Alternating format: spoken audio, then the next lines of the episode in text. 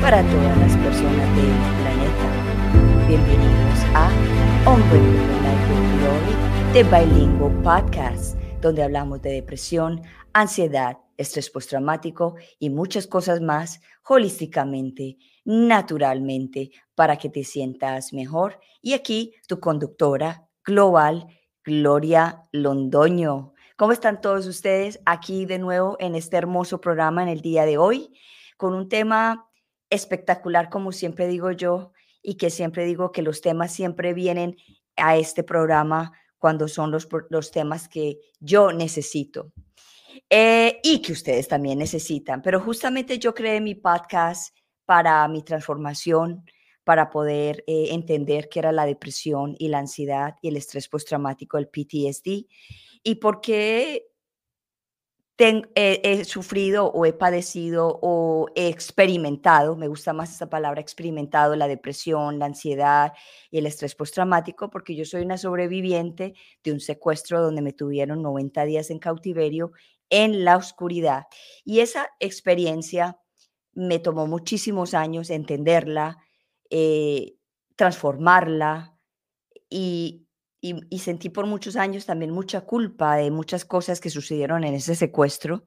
Y justamente estoy escribiendo un libro acerca de, acerca de mi secuestro, de cómo se viven las emociones en un secuestro, eh, cuál es, le, le, da uno el síndrome de Estocolmo, que para muchas personas quizá no sabe qué es el síndrome de Estocolmo. El síndrome de Estocolmo es cuando uno tiene una relación emocional o amorosa con uno de los secuestradores o viceversa. Entonces, eso también está en mi libro. Es algo que mantuve por 17 años en la oscuridad, callada, porque me sentía culpable de haber eh, amado, digámoslo así, a uno de mis secuestradores. Y no digamos que amado, yo era una cuestión de supervivencia.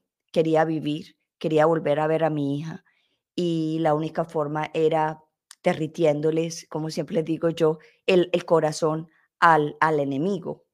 Y, de la forma como yo empecé a derretir el amor al, del enemigo, digámoslo así, a los secuestradores, era dándole gracias por cada pequeña cosa que hacían por mí.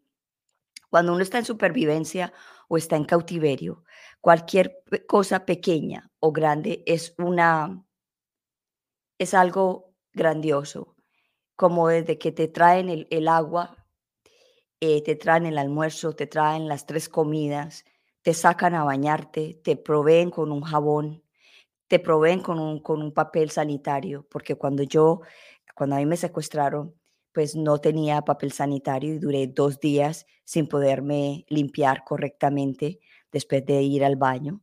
Y ahí donde empecé a sentir eh, el olor, el presente, el olor, el presente mío, el olor mío, lo que estaba pasando. Eh, cuando uno está en cautiverio, transpira uno mucho, entonces viene el olor del cuerpo y tener que aceptar ese olor del cuerpo cuando era una mujer que, que siempre miraba el, el, perfume, el mejor jabón, el mejor champú, que no, es que yo no me baño con cualquier cosa. Y cuando uno entra en un, en un momento de supervivencia, en un momento de cautiverio, eso desaparece por completo.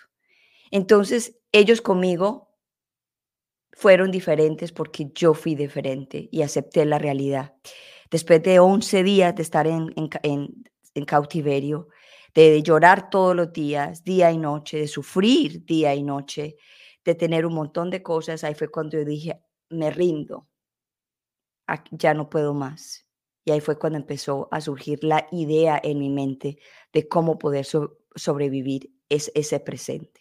Y fue así, gracias por la comida, gracias por el agua, gracias por todo, gracias por todo. Y así fue que empezaron ellos a, a darse cuenta de que, que yo no era tan, tan diferente a lo que ellos pensaban. Justamente hasta uno de ellos me dijo, wow, yo nunca pensé que, usted era así, con un corazón tan grande. Y yo no entendía lo que él me decía, yo simplemente estaba nomás con ganas de salir de ahí y con ganas de ver a mi hija de tres años. Y todo eso fue el resultado de estar aquí, acá, en el presente. Y justamente en el día de hoy vengo con, con ese tema que para mí es importante, porque justamente anoche, estudiando para el tema de hoy, revisando mi, mi ser, me encontré con, con, algo, algo que alguien dijo que me, me tomó como que, wow, el, ¿cómo es el futuro tuyo? ¿Cómo es el pasado? Entonces yo dije, wow, yo no quiero, yo no quiero más mi pasado y el futuro me trae también mucha, mucha ansiedad. ¿Y cuál es la mejor forma de estar en el presente? Justamente vamos a hablar con una persona que habla mucho del presente y que simplemente se enfoca en el presente y me dice ella en privado que ella al futuro no le, no le pone atención, que simplemente vive el momento. So vamos a darle la bienvenida a Nata o Natalie, pero vamos a darle la bienvenida a Hombre Copo Life with Glory de Bilingual Podcast. Hola Nata, buenos días, ¿cómo estás? Hola hermosa, muy bien, gracias por recibirme. No, feliz. Nata, cuéntanos de dónde nos hablas y quién eres. Soy, uruguaya, hoy me encuentro en Uruguay. Eh, ¿Quién soy? Te pregunta. Vengo contestándome esa pregunta y buscándole respuesta hace un montón. Eh, creo que por mucho tiempo, como te comenté el otro día, me sentí una buscadora. Era como el título perfecto para quién soy. ¿Quién soy? Una buscadora de verdades, una buscadora de entendimientos, una buscadora de, saber quién soy. eso era lo que, por, lo que fui por mucho tiempo. Y hoy creo que eso se transformó bastante en, en ser una exploradora, como algo de, ya no me interesa tanto saber quién soy o qué soy, eh, siento que va más allá de lo que yo puedo comprender quién soy, quiénes somos todos. Entonces elijo ser quien está hoy acá, explorando lo que sea que me esté pasando y lo que sea que esté pasando y en ese, en ese desafío, porque para mí es un re desafío estar acá. Yo solía ser una persona muy organizada, muy como con muchos planes, con muchas rutinas, con, con visiones y sueños como muy claros que generalmente se cumplían, como que algo que la vida no es que me dijo por, por tener estas, por, por verlo así vas a ver que no se cumple. No, no, generalmente se cumplía todo lo que yo me, me, disponía que sea de tal forma, terminaba siendo de tal forma, y eso terminó siendo muy aburrido, porque era como, ¿es esto? Tipo, si mañana quiero que pase esto, ¿pasa? Sí. Si mañana quiero, sí. Y era como, ¿y, dónde está la gracia como de, esto? Y ahí conocí como el mundo del Tantra, que es como el mundo del misterio. De entregarse al misterio de que realmente no sabemos. Entonces yo puedo tomar este mate pensando que va a tener el mismo gusto que todos los mates que me vengo tomando en la mañana, o puedo tomar este mate como, como si fuera el primer sorbo, y tomar cada sorbo como si fuera el primer sorbo, y sentir el gusto, y sentir los olores, y sentir la temperatura, y eso puedo hacerlo con cada cosa en mi vida, como el hacer como que lo estoy haciendo por primera vez y eso para mí es como que me abre constantemente a ese redescubrirme en cada momento y redescubrir cada momento con su particularidad del presente, de lo que soy, que es diferente a lo que era ayer, seguro.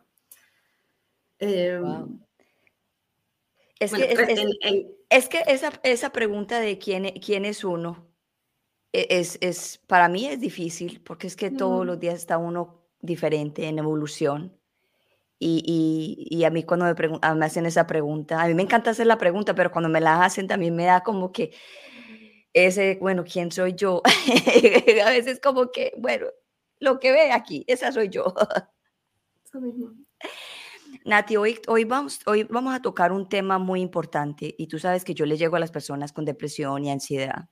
Y yo siempre he dicho en este programa que el exceso del futuro es la ansiedad y el exceso del pasado es la depresión. Y hoy el tema de hoy es el presente. Para ti, ¿qué es el presente, por ejemplo? Y para mí el presente es como lo único que existe, como algo de podemos imaginar o podemos recordar o podemos estar.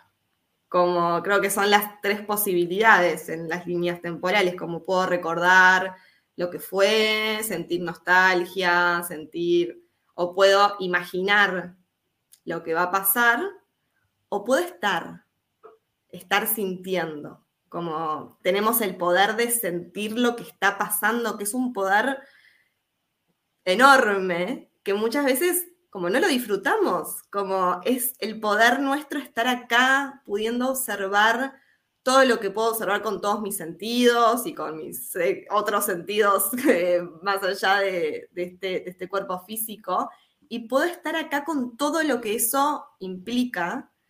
Y, y, el otro día justo pensaba en esta frase que viste que dicen, el tiempo se pasa volando cuando uno la pasa bien. Así es.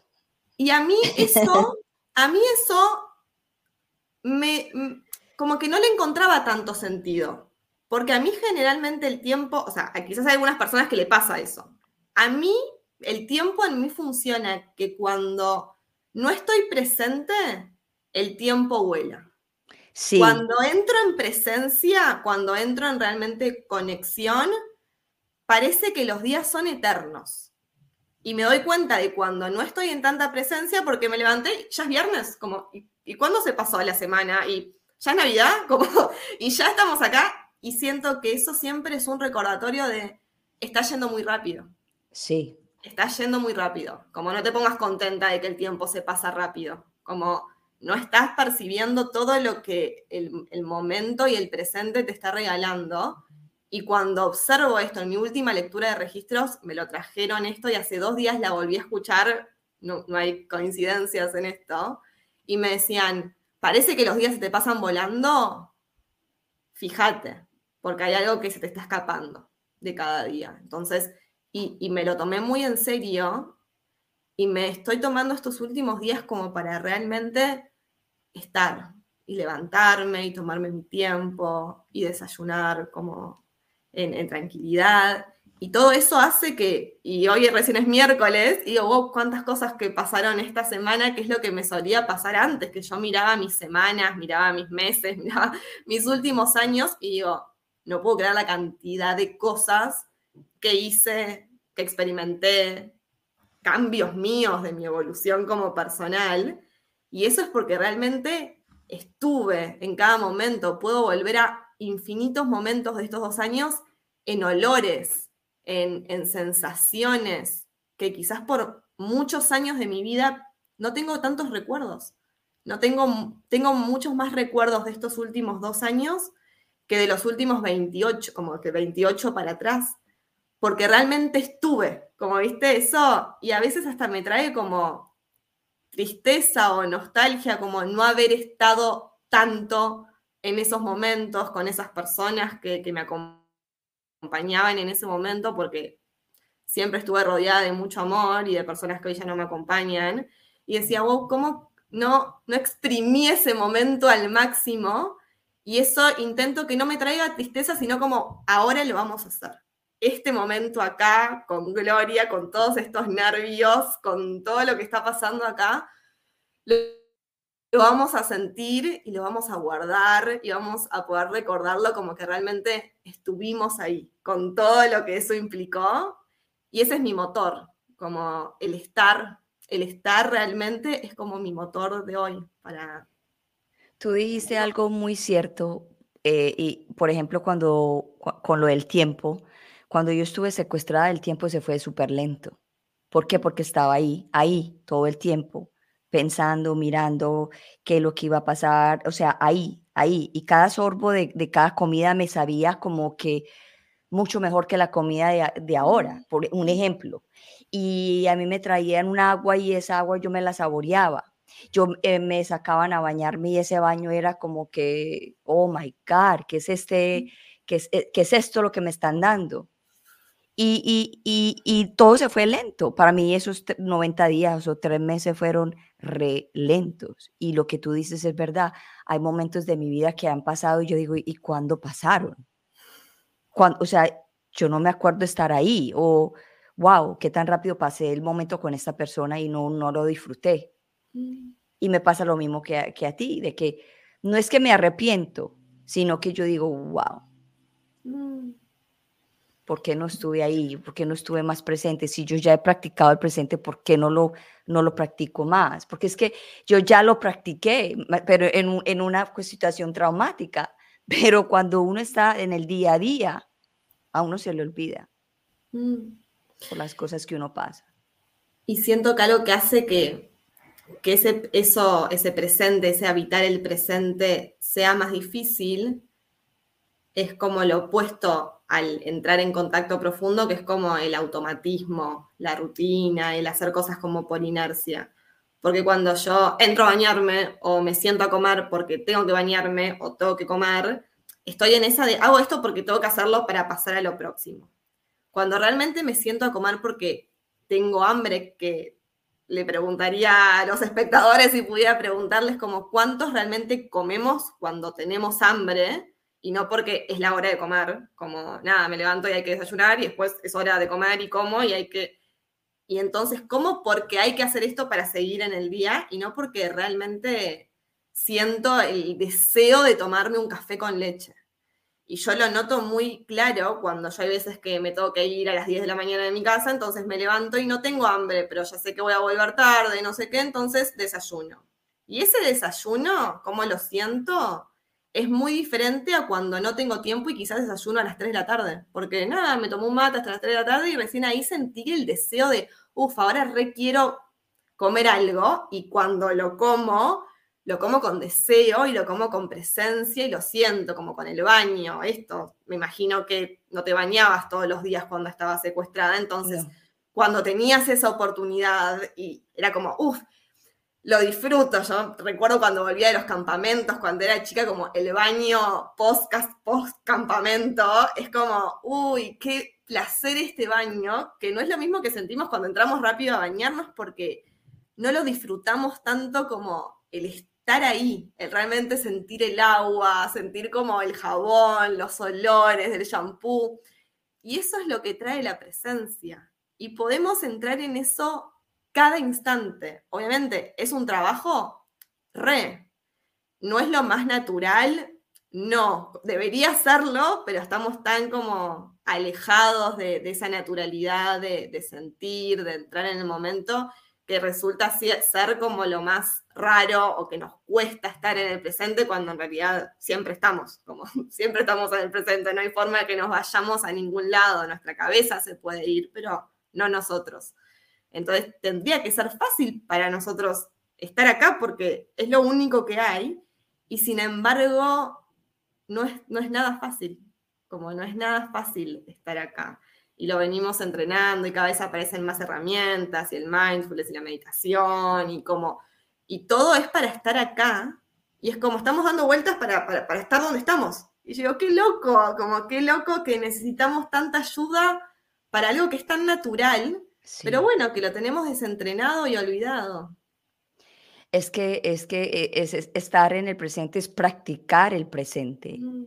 Porque yo digo, wow, ¿por qué, ¿por qué nos aferramos tanto al pasado? ¿Por qué nos aferramos tanto al futuro? ¿Por qué siempre con ese miedo al futuro? Yo, por ejemplo, soy una de que a mí el futuro me, me da miedo. O sea, yo, uy, no, uy, no, pero es porque por tanta cosa que a mí me ha sucedido, y no lo estoy hablando desde el punto de víctima, sino que e, es como que, uy, no, o sea, si esto me ha pasado en el pasado, yo no quiero saber ni lo que pasa en el futuro.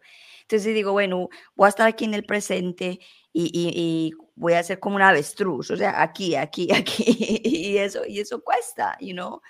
y, y, por más entrenamiento, hay días que, que el pasado vuelve otra vez en la cara de uno y, vuelve otra vez las emociones que pasaron del pasado.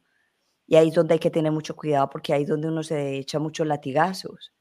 De, por ejemplo, en el caso de nosotras que estamos un poquito más conscientes que quizá muchas personas, es mucho más complicado que cuando uno estaba inconsciente. Yo muchas veces le digo a mi hija, yo no sé si qué es más difícil, si estar inconsciente o estar consciente, porque consciente ya uno sabe lo que está haciendo.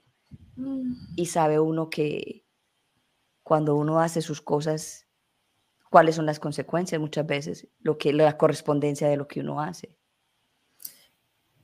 Y, cuando recién te escuchaba decir esto de pienso en el pasado y me da miedo y pienso en el futuro y me da miedo y quiero estar acá.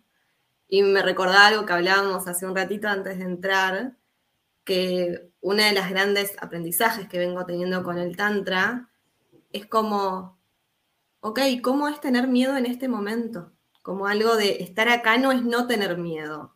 Estar acá en, en presencia no es no tener miedo del futuro o no tener nostalgia del pasado, es poder ver ok, ¿cómo es hoy para mí tener miedo? ¿Cómo se siente en mi cuerpo y tener miedo? ¿Qué me está pasando? ¿Qué pensamientos vienen cuando tengo miedo? Y explorarme en el miedo. Y algo se transforma. Y no quiero, y, esta es como mi discusión constante con mi profesor de Tantra, como algo de, buscamos llegar a algún lugar y si busco llegar a algún lugar, ya no estoy acá, pero en el fondo, yo le digo, yo en el fondo yo sé que que, voy hacia un lugar de más amor y él todo el tiempo me recuerda, pero no, no, no, pienses eso, estate acá, con lo que sea que esté acá, como no importa dónde vas a llegar. Pero suele pasar que cuando uno entra en conexión con eso que está haciendo, ya sea miedo, ya sea ansiedad, ya sea em, nostalgia, algo se transforma porque entro en un contacto profundo. Y eh, para mí el entrar en contacto profundo siempre es muy pacífico, como algo de que me trae paz, como estoy acá con todo esto y recibiendo todo lo que es, y no importa si es algo displacentero, se termina convirtiendo en algo profundo, trascendente, revelador, sentido. Y eso ya hace que no importa si entró por una tristeza, si entró, entré a tocar una parte muy profunda mía y que en lo profundo está el ser. Y cuando me encuentro con el ser, quizás me encontré a través del miedo, quizás me encontré a través de la nostalgia, pero me encontré. ¿Y qué es el ser? Es amor. Entonces es como, siempre termino llegando a conectar con el amor. Puede ser que comience desde otro lugar, pero cuando realmente entro, entro en ese contacto profundo con lo que es, el fondo de todo yo lo entiendo como, como amor. Entonces llego a tocar un lugar muy, muy, muy profundo donde aparece la luz. Aparece la luz del estar ahí, en contacto con eso. So, ¿tú, qué, ¿Tú qué piensas o qué, o qué le aconsejas a las personas, por ejemplo, eh, que en el presente están pasando por un dolor? Porque supuestamente estamos hablando que hay que estar en el presente es donde debemos estar siempre, pero si en el presente está pasando por un dolor, un duelo, está emocionalmente, ¿qué le dirías a esas personas? Que, que evadan y que, y, y, que miren que el presente tiene otras cosas o que atraviesen ese momento, estén en ese momento. Yo te hablo desde mi experiencia, obvio, de cómo lo, lo he ido transitando yo.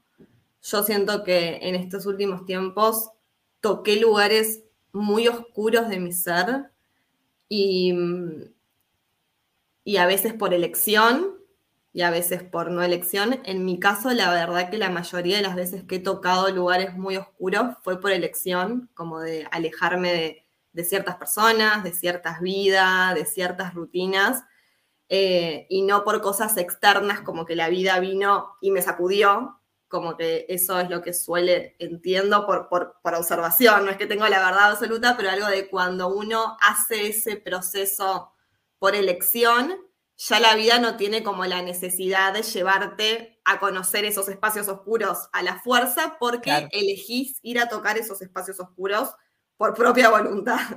Como, eh, y cuando estuve ahí en esos lugares muy oscuros, de mucha mucho miedo, mucha angustia, mucha, mucha tristeza, mucha melancolía, extrañar mucho, muchas cosas, em, estuve, estuve, y capaz que lo que te digo, estuve ocho meses casi sin salir de un apartamento fumando mm, todo el tiempo y tomando y durmiendo y escribiendo y hablando conmigo misma y llorando y poniéndome canciones tristes y llorando más. Y, estuve ahí y fue intenso, re, re intenso. Como no fue una noche oscura del alma, fueron como ocho meses oscuros del alma.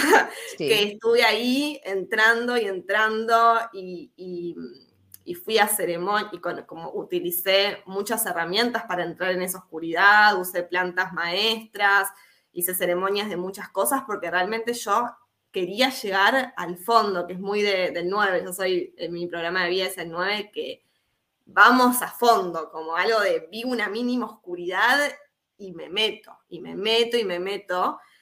Y esa soy yo, esa es mi forma, pero hablo muchas veces con colegas en el mundo del Tantra que son diferentes y que eligen quizás no entrar en ciertas puertas en ciertos momentos. Como yo soy lanzada, como yo veo una mínima herida, a por ella, como, ay, esto me recordó, vamos ahí, porque a mí me sirve, a mí me sana y a mí me, como me es útil, pero a mí.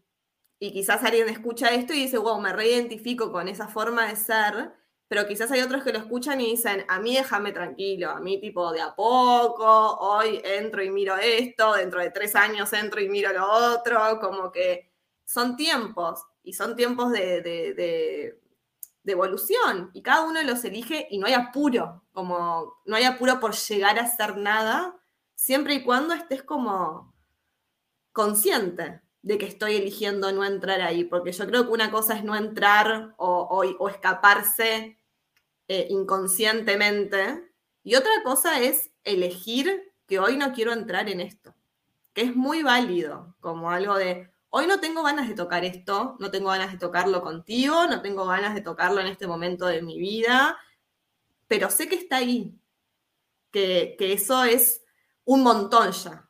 A mí, por ejemplo, con el tema de, no es con el tema del dolor, pero como del sufrimiento, pero sí es con el tema de la mentira. Yo me reconozco como una persona bastante no sé si mentirosa, yo le pongo la palabra mentirosa, pero que me cuesta a veces como transmitir tal cual lo que estoy pensando. Como que pasa por muchos filtros desde mi cabeza hasta mi voz y a veces me doy cuenta de que no me animo a decir exacto lo que estoy pensando. Y más en, en espacios de talleres, como donde se despiertan emociones muy fuertes, como, wow, me miro a los ojos de una persona y quizás lo que se me despierta es mucha ira y, no me sale decirle, pa, te veo y me dan ganas de sopapearte. Como, entonces le digo, nada, me despertás, como enojo, como y en realidad capaz que camuflo mis palabras y no me sale como ese instinto primero que me viene. Y hoy estoy como en esa observación de, ok, capaz que no me sale decirlo todavía, capaz que no puedo decirlo todavía, capaz que no estoy en ese lugar, pero por lo menos puedo observarme y decir, ay, mira, tenía ganas de decirle esto, y le terminé diciendo otra cosa. Ok, capaz en otro momento le puedo decir esto que pensé o le puedo compartir, mira, generalmente cuando hablo con vos quiero decir una cosa y termino diciendo otra, voy a, tenerlo presente. Y eso es, eso es entrar en conciencia. La conciencia es el darse cuenta, el darme cuenta de lo que me está pasando. Claro. Entonces, para aquellas personas que, que estén en un momento difícil, primero no hay presión, como algo de que para mí es fundamental esto como de nada tiene que cambiar, como no es salir de ese espacio. Ya si venimos como con la idea de quiero salir de este enojo, quiero salir de esta depresión, quiero salir de esta tristeza, me estoy escapando de lo que es, ¿qué es eso? Entonces, ok, estoy sintiendo esto y ¿qué puedo hacer hoy? Y no torturarse y no ponerse más presión de la que necesaria, como hoy lo que puedo es salir a tomar un café con un amigo, ok, es lo que puedo hacer y lo disfruto y soy consciente y me, y me felicito y me, doy amor y me apoyo en este camino, porque si no nos apoyamos a nosotros mismos, como, ¿quién va a venir a apoyarnos? Y no hay a dónde llegar, entonces cualquier pasito mínimo que estemos dando está bien, y si no damos ningún pasito, también, como estar, estar en lo que sea que esté siendo. Claro, es que la misma saturación de cualquier situación te va a hacer, te va a hacer buscar la luz. Mm porque llega un momento como ser humano o como cuerpo, como ser, que no aguanta más.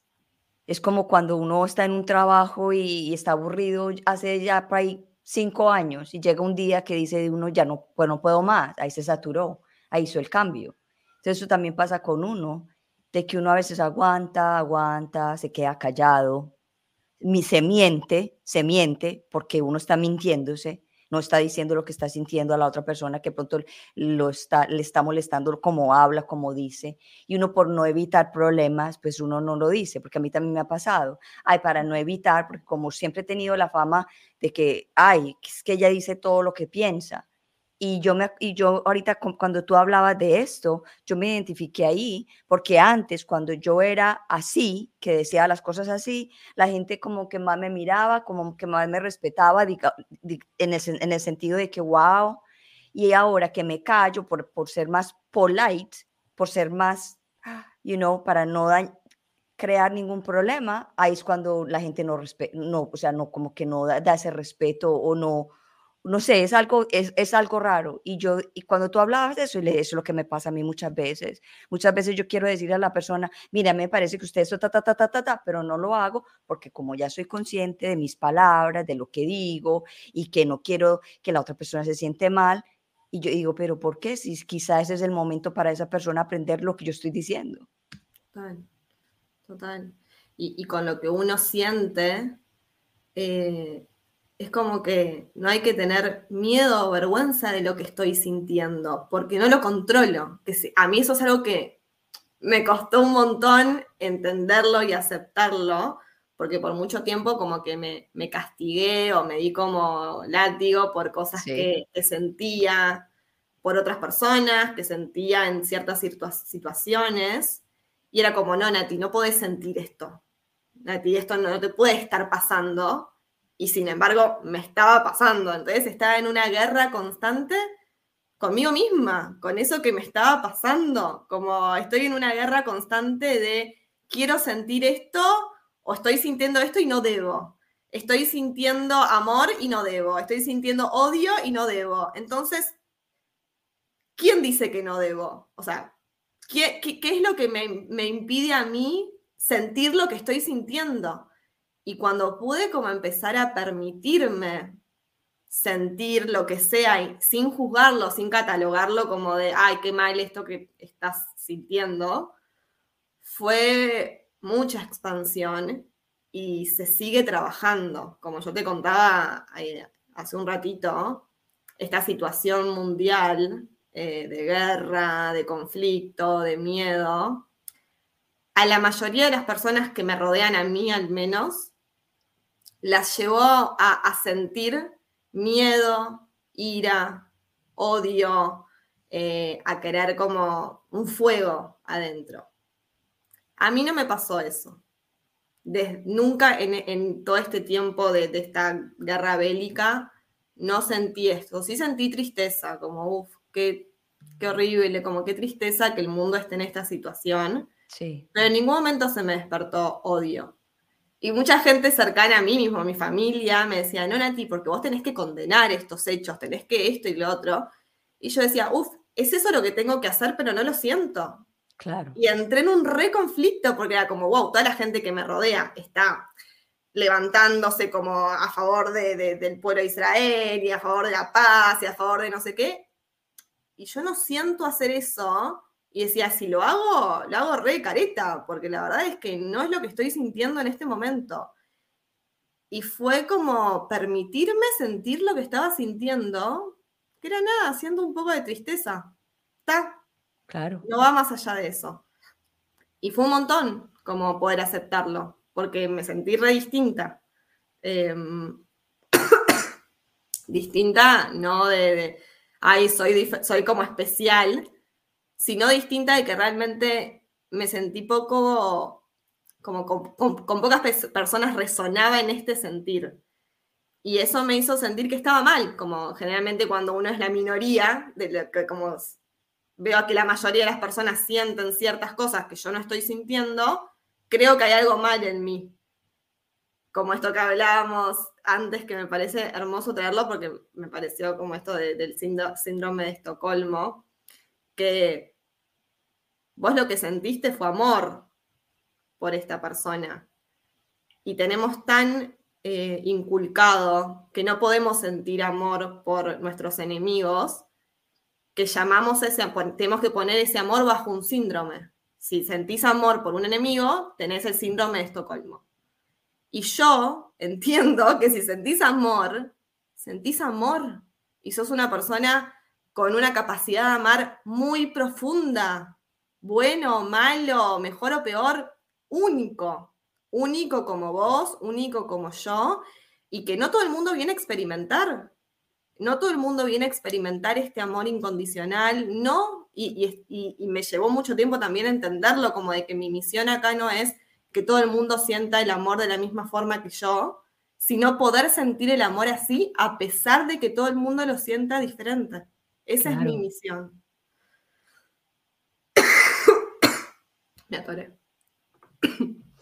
Es que, es que es así, es que es que todos, a donde debemos llegar es al amor, al amor, para que el mundo entre a la paz, el amor.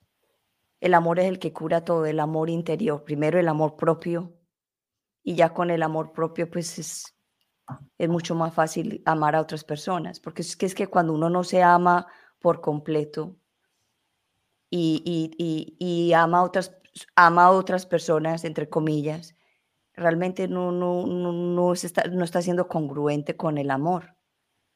Y muchas veces en el amor, en las parejas, eh, que me ha pasado a mí, por falta de amor propio, yo he escogido parejas que no me corresponden a mí, o sea, que me corresponden para mi proceso y que por eso me las están poniendo porque tengo que aprender el amor propio. Pero siempre ha sido eso, o sea, justamente ayer hablaba con, un, con uno del compañero que, es un, que él es coach y hablábamos de mí acerca de, de las parejas y me dice, Gloria, el amor propio es lo que te han puesto, el amor propio. Mm. Entonces, ahí es donde hay que enfocarnos primero, el amor propio, y después nos enfocamos en los demás. Y por correspondencia nos va a corresponder la persona que necesitamos en ese momento para aprender. Y también decía el otro día otro señor que las personas piensan que las parejas que le llegan a uno son las parejas como nos han pintado, como en Disney, que nos ha pintado, que el, romance, el amor y todo el cuento. Cuando es que las parejas llegan es a lo que uno, lo que uno necesita evolucionar. Mm. Pero ¿cuál es la diferencia? Es que la otra persona también está en evolución para poder entender lo que están aprendiendo juntos. Y, que como decíamos, esto de se puede aprender desde el amor o se puede aprender desde el miedo, se puede aprender desde el uno llevarse a replantear ciertas cosas o se puede aprender desde que la vida te lleve a replantearte ciertas cosas. En la pareja es lo mismo. Bueno, yo vengo en un proceso de exploración vincular em, muy hermoso. Hoy en día, como mi, con mi pareja, estamos muy como comprometidos con esta exploración de, de llevarnos a lugares muy incómodos. Como con él nos reímos de que decimos, si alguien escucha las conversaciones que tenemos, piensan que después de esta conversación ya está, se terminó y no nos vemos nunca más las caras, porque cada, cada vez que nos encontramos, cada vez que nos, nos vemos, que poner cada tres días nos vemos y tenemos conversaciones muy intensas, de tocar lugares muy incómodos, de cosas que me pasan a mí, de cosas que le pasan a él, y elegimos conscientemente entrar en esos espacios sentir todo lo que necesitamos sentir, celos, ira, enojo, confusión, para después como, ah, ok, respiremos y nos abrazamos y, podemos como seguir habiendo experimentado todo eso. Pero el amor no es, no es placer siempre.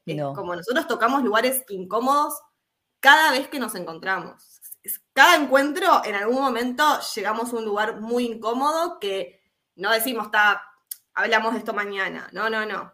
Nos sentamos y hablamos y profundizamos y si hay que llorar, se llora y si hay que reír, se ríe y si hay que delirarse, deliria.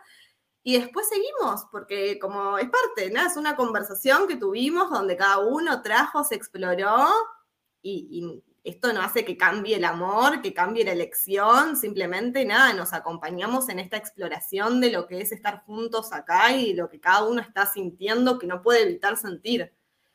Em, y no es que le invito a todas las parejas como, como que hago publicidad ni, ni, en pedo, porque como cada pareja es un mundo y cada pareja es perfecto como para su aprendizaje del momento, pero saber que, que, que eso, que cada uno está atravesando y que tiene como el compañero justo para descubrir y desafiarse en eso que tiene que desafiarse, ya sea una pareja, ya sea un hermano, ya sea un padre, como yo ayer hablaba con una amiga que me contaba como que estaba en conflicto como con, con su hermana, y yo le decía como, ok, el mundo está en conflicto y vos estás conflicto, en conflicto con tu hermana. Si vos no podés entrar en diálogo con tu hermana, sentarte y charlar y abrazarse, que son la misma sangre, la misma familia, que se aman, ¿cómo podemos siquiera imaginar que es posible que en algún momento pueblos opuestos se sienten a dialogar? Si no podemos hacerlo nosotros con nuestros hermanos de sangre. Entonces, eso es lo que podemos hacer desde nuestro lugar, como algo de ver cuáles son nuestras guerras, cuáles son nuestros desafíos en este momento, qué es lo que el mundo me está trayendo. Vos me contabas que estás transitando ahora algo súper como particular, que bueno, nada es coincidencia, el mundo está en una vibración muy eh, especial y a todos nos pasan cositas, a todos, o sea, la verdad que toda la gente que me rodea, algo, esta situación les mueve, les despierta, los transforma, les invita a observarse. Y entrar ahí, como salirnos un poco, aunque sea difícil salirnos un poco como de lo que está pasando allá, porque siento que si no estoy, estoy así. Además de eso, tomarnos un minuto para ver qué me está pasando a mí con todo esto. ¿Qué es lo que estoy sintiendo con esta guerra que hay en el mundo? ¿Qué es lo que estoy sintiendo con esta ansiedad? ¿Qué es lo que estoy sintiendo con los terremotos, las inundaciones que veo en todos lados, con las elecciones en Argentina? ¿Qué es lo que estoy sintiendo con todo esto? Y poder entrar ahí, y hay gente que no quiere entrar. Y está bien, como no, no, no pasa nada, como no pasa nada. Pero el que siente como el llamado de entrar, eh, bueno, como decirles que es un camino hermoso. yo, yo, cuando estoy en, situaciones siempre así de turbulentas que la vida me, me, regala para aprender, yo digo, bueno, y, y, entonces esto como para qué es? Como, a ver, ¿qué herramienta me vas a entregar con, esta situación? Pero lo digo ya después de quizá una semana o dos semanas o un mes llorando o, altamente emocional. Porque es que la gente piensa que cuando uno está, está en la transformación o en el camino de la transformación o es más consciente, piensa que uno no llora o que uno no siente o que uno no transforma. En el caso mío, yo, yo digo, yo mantengo llorando no es que mantengo llorando toda hora por las esquinas, no, pero sí hay momentos, hay días y de del mes que las lágrimas corren, pero todo el tiempo. Y ahí donde yo aprendí, porque yo antes me castigaba mucho de, ay, ay, es que porque estoy tan llorona o porque estoy tan emocional, ya, de, ya paré eso, estoy en mi momento, estoy en mi proceso y punto. Si me mm. están viendo llorar, eso es lo que soy yo en este momento y no meterme esos latigazos de que no, ay, no, es que estoy llorando mucho, estoy muy emocional. Entonces, es, es vivir el, el, el, momento. Por ejemplo, anoche lloré un montón, ayer lloré un montón, esta mañana lloré, lloré un poquito y quizás esta tarde voy a llorar más. ¿Y qué importa? Entonces, ese es como, esa es la cosa que, que yo les digo a las personas. Si quieren llorar, lloren. Si tienen, si tienen rabia, tengan rabia. Si quieren putear, puteen y saquen ese, ese, esa energía que hay estancada. Y a mí hay veces me costaba decir emberracarme o me costaba ponerme brava o me costaba porque, ay, no, es que yo estoy en un proceso y entonces todo lo que yo diga por la boca, todo, no, ya, lo que tenga que salir, que salga. Total. Y, y mm, esto que decías del preguntarme para qué me está pasando esto, yo es una pregunta que por mucho tiempo me hice, como algo de me pasaba esto y enseguida como quería entender desde mi cabeza para qué me estaba pasando esto. Y esto es algo que, yo lo, lo, vengo viviendo así, lo comparto y cada uno quizás lo siente igual o no. Siento que es muy difícil en el presente poder entender por qué las cosas están pasando. Es muy difícil cuando miro para el pasado y veo mi historia y veo dónde estoy hoy después de un tiempo caminado y de muchas cosas como atravesadas, puedo quizás entender. Pero algo de que si intento entender hoy lo que está pasando, me voy del sentir lo que está pasando. Entonces, como algo de cambiar esto de, ¿para qué me está pasando esto? Sino como, ¿cómo es estar viviendo esto? Dentro de tres años, capaz, voy a poder encontrarle una explicación y voy a poder, ah, mira, después de esto me llevó a esto, entonces era obvio que esto tenía que pasar.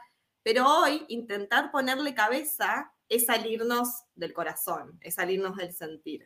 Entonces, no importa, ya lo voy a saber, ya lo vamos a descubrir como algo de sí, estaría bueno leer la última página del libro y ya saber cómo termina todo, pero algo de que le quita la emoción eso también, como el, poder, entender todo.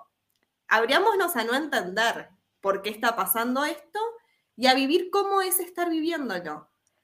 Y así voy a poder como realmente estar en el sentir y dejar un poco como esa necesidad de entender para qué me está pasando esto que cuando veo cosas terribles pasando, desde mi cabeza no lo voy a poder entender. Entonces estoy gastando energía en querer entender algo que no voy a entender. No voy a entender por qué hay niños decapitados, no voy a entender por qué el mundo está en... No voy a entenderlo. Puedo observar cómo me hace sentir, cómo es sentir que vivo en un mundo donde hay tanto odio. Cómo es vivir en un mundo donde siento odio por otras personas. Cómo es hoy en día sentir miedo, cómo es hoy en día sentirme vulnerable, cómo es... Eso sí, esa exploración, como cada uno desde su lugar puedo hacérsela, el que siente odio, el que siente miedo, como a mí mi madre me dice, ¿no tenés miedo como de, decir que sos judía y si alguien viene y te dice te odio como judía de mierda? Y yo digo, a mí no, o sea, el que me odia es su odio, como a mí no me mueve un pelo que él me odie. Si va a venir a lastimarme, bueno, voy a tener como defenderme en su momento, pero a mí no me despierta odio en mí que otro me odie. Eh, es simplemente, nada, aceptar que el otro me odia. Y está bien, y si me quiere odiar, que me odie. Él, si él quiere odiar, si él elige odiar, es su libertad. Y yo no puedo sacarle su libertad como estoy haciendo lo mismo con él. Si, si, como si intento como que él no me odie, estoy como haciendo lo mismo que él intenta hacer conmigo, que es como cambiarme, intentar como sacarme de donde estoy. Entonces, es un proceso complejo, para mí es muy complejo y lo vengo como explorando un montón, pero como el poder permitirme y observar sin, sin cuestionarme lo que es, simplemente lo que me pasa con lo que es. Y lo que pasa también dicen que de que si tú reconoces el, el odio en la otra persona que te están odiando, es porque tú también odias, o sea, te están mostrando lo que, lo que está dentro de ti. Entonces sí, podemos juzgar muy fácil de que esta persona te odia, pero quizá tú también inconscientemente estás odiando muchas personas, viceversa. O sea, estás odiando igual a esa persona que te está odiando.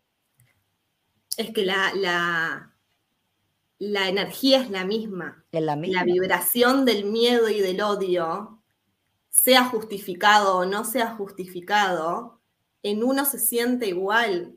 Yo te he escuchado un rabino que, es como el, el, rabino con el que yo empecé mi camino medio de espiritualidad a través de la Kabbalah, que él hizo un vivo muy hermoso donde decía como, yo hoy en día lloro no por lo que está pasando, sino por ver el odio que se despertó en mí y no, como no me reconozco sintiendo tanto odio porque él enseña Kabbalah y, y, a Dios es uno, somos uno, somos uno con el, el terrorista, somos, somos uno.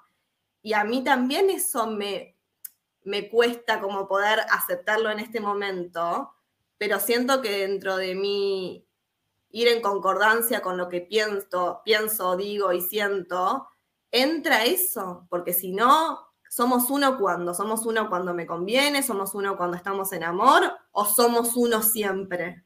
Y, somos, y para mí, yo puedo sentir que somos uno siempre, siempre, yo puedo sentir como en este momento, aunque me destruya como ver tanto odio y tanto sufrimiento, yo en este momento no me importa si fue esta mano la que fue y le cortó un dedo a esta y después fue esta la que por venganza le cortó un dedo a esta. Yo en este momento observo mis dos manos desangrándose y que son parte de mí, son parte de Nati y, se, y se me caen y como, no importa, no importa, como ayudémonos, curémonos entre todos.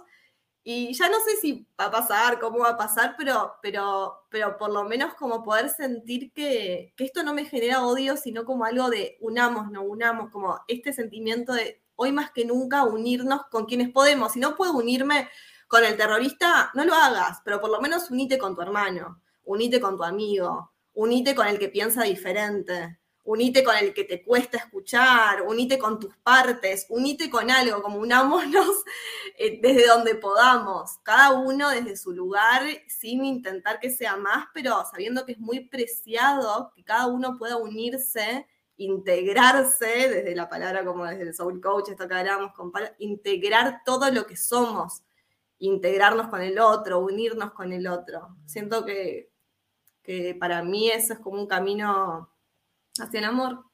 Así es. Nati, ya estamos llegando casi que al final y hay dos preguntas que te quiero hacer, pero antes de eso, aquí puse tu Instagram para las personas de versión podcast, que hay, en la descripción del, programa encuentran el, el, Instagram de ella, es Instagram arroba Nati Klinker. So ahí va a estar en, en, la descripción. So Nati, ¿cómo tú le puedes ayudar a las personas? ¿Cómo eh, ¿Por qué te pueden contactar?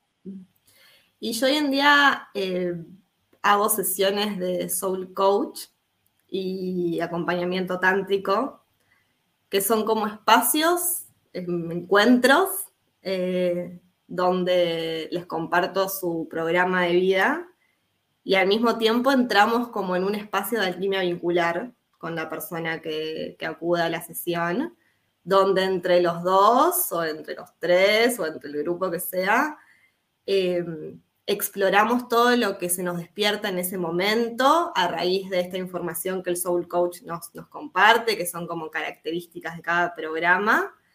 Eh, eso es lo que estoy haciendo puntualmente hoy. Eh, estoy dando algunos talleres y, bueno, compartiéndome desde esto que es como lo que soy, como algo de más allá de las herramientas que, que fui como entrenando y conociendo en este tiempo, abro registros, soy coach, flores de Bach, tantra, como todo eso formó a Nati y hoy intento en estos espacios compartirme desde mi experiencia y desde lo que a mí me sirve y desde cómo viene siendo para mí y crecer junto al otro, como todas las sesiones que he hecho, lo que me he llevado de cada consultante es como hay un, modo acá de que viene él y me paga a mí, pero eh, es un ida y vuelta constante, como de, que estamos creciendo juntos y bueno, y yo como facilitando ese espacio, guiándolo para que esa alquimia se, pueda dar. ¿Y qué tienes algún taller próximamente? Bueno, ahora estamos viendo con Talito del casi seguro que el fin de semana del 11 y 12, ahora este fin de semana que viene, no el otro, vamos a estar haciendo un encuentro en Argentina, en La Laguna, que es un espacio que, se está transformando como en un, espacio holístico. Todavía no está 100% confirmado, pero en estos días se va a terminar de, confirmar. Eh, y vamos a hacer un encuentro ahí, un encuentro de almas, un encuentro para compartirnos, para para cada uno llevar lo que, lo que está haciendo y lo que está sintiendo en este momento y, disfrutar. Espectacular. Sonati, aquí va la pregunta. Eh, ¿nos, regalarías en el día de hoy un mensaje para las personas que están pensando en quitarse la vida? Em, mira, yo siento que nunca, nunca le, le vi algo como tan grave al querer quitarse la vida, como nunca lo vi como algo terrible. Entiendo que a veces llegamos a lugares donde creemos que no hay salida.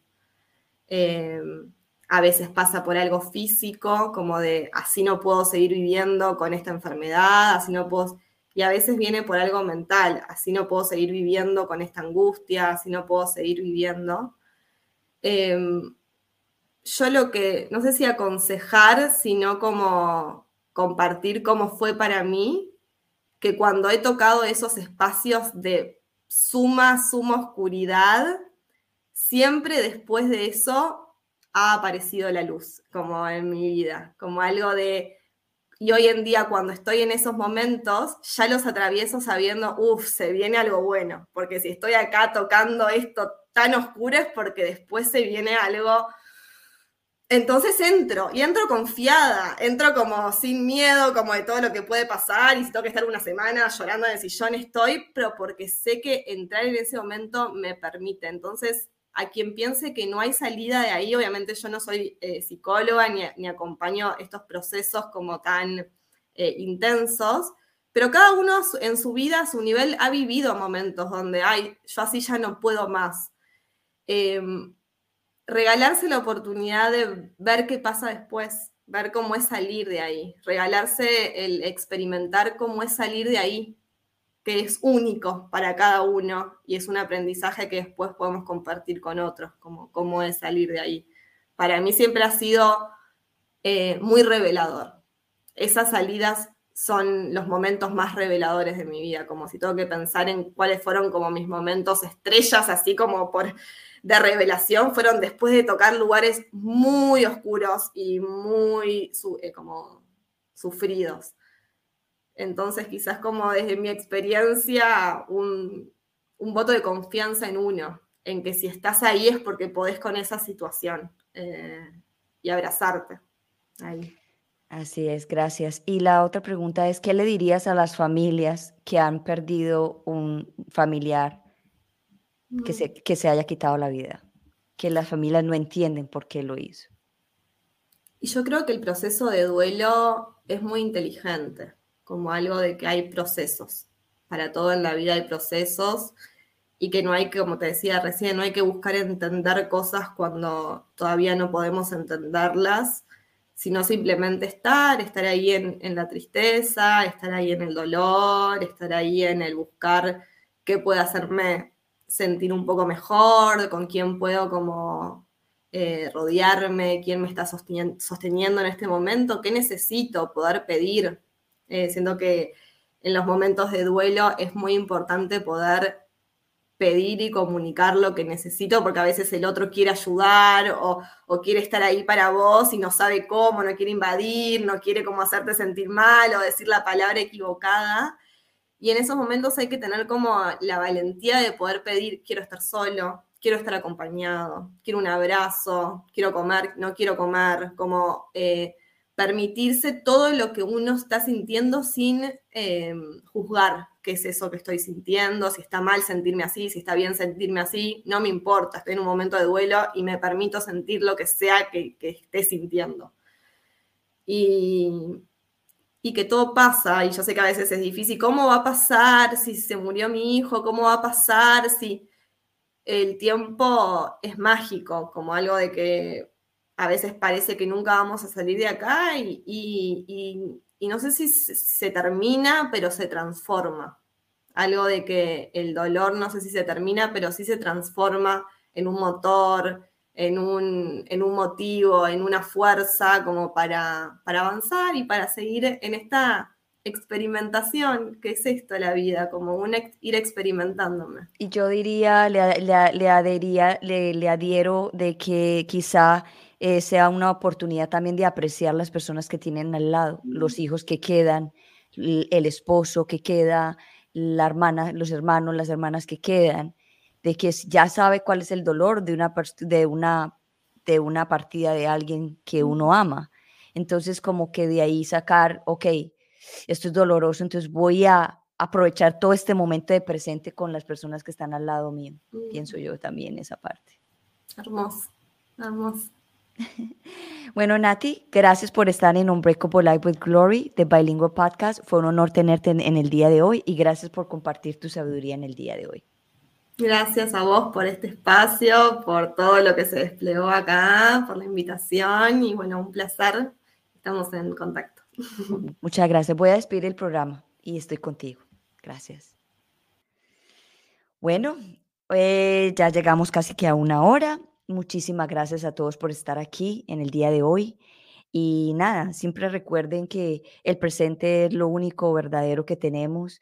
Eh, y entiendo que estar en el presente es una práctica constante. Pues yo llevo ya 12 años en, el camino de la conciencia y cuatro años, eh, los últimos cuatro años han sido más intensos, los más intensos eh, del despertar, pero igual así eh, tengo momentos que me cuesta estar aquí en el presente. Entonces lo que quiero dejarles en el día de hoy, que no se, no se den tan duro de si no pueden estar en el presente, pero siempre, siempre, siempre piensen de que lo único que tenemos eh, real es el presente y que es supermente fácil de volver al presente, simplemente respirar y parar y hacer un alto en lo que estemos pensando, si estamos pensando en el futuro o si estamos pensando en el pasado, como decirle a la mente, bueno, vamos a ver qué es lo que está pasando ahora, ver un pájaro que cruzó, ver un, perro que, que, que pasó por el lado, una hormiguita que está caminando al lado de nosotros, es simplemente estar ahí. Entonces, nada, los quiero mucho y gracias por estar en un como Life Glory de Bible Podcast. Y eso es tu conductora global, Gloria. Nos vemos el próximo miércoles y los quiero mucho. Chao, chao.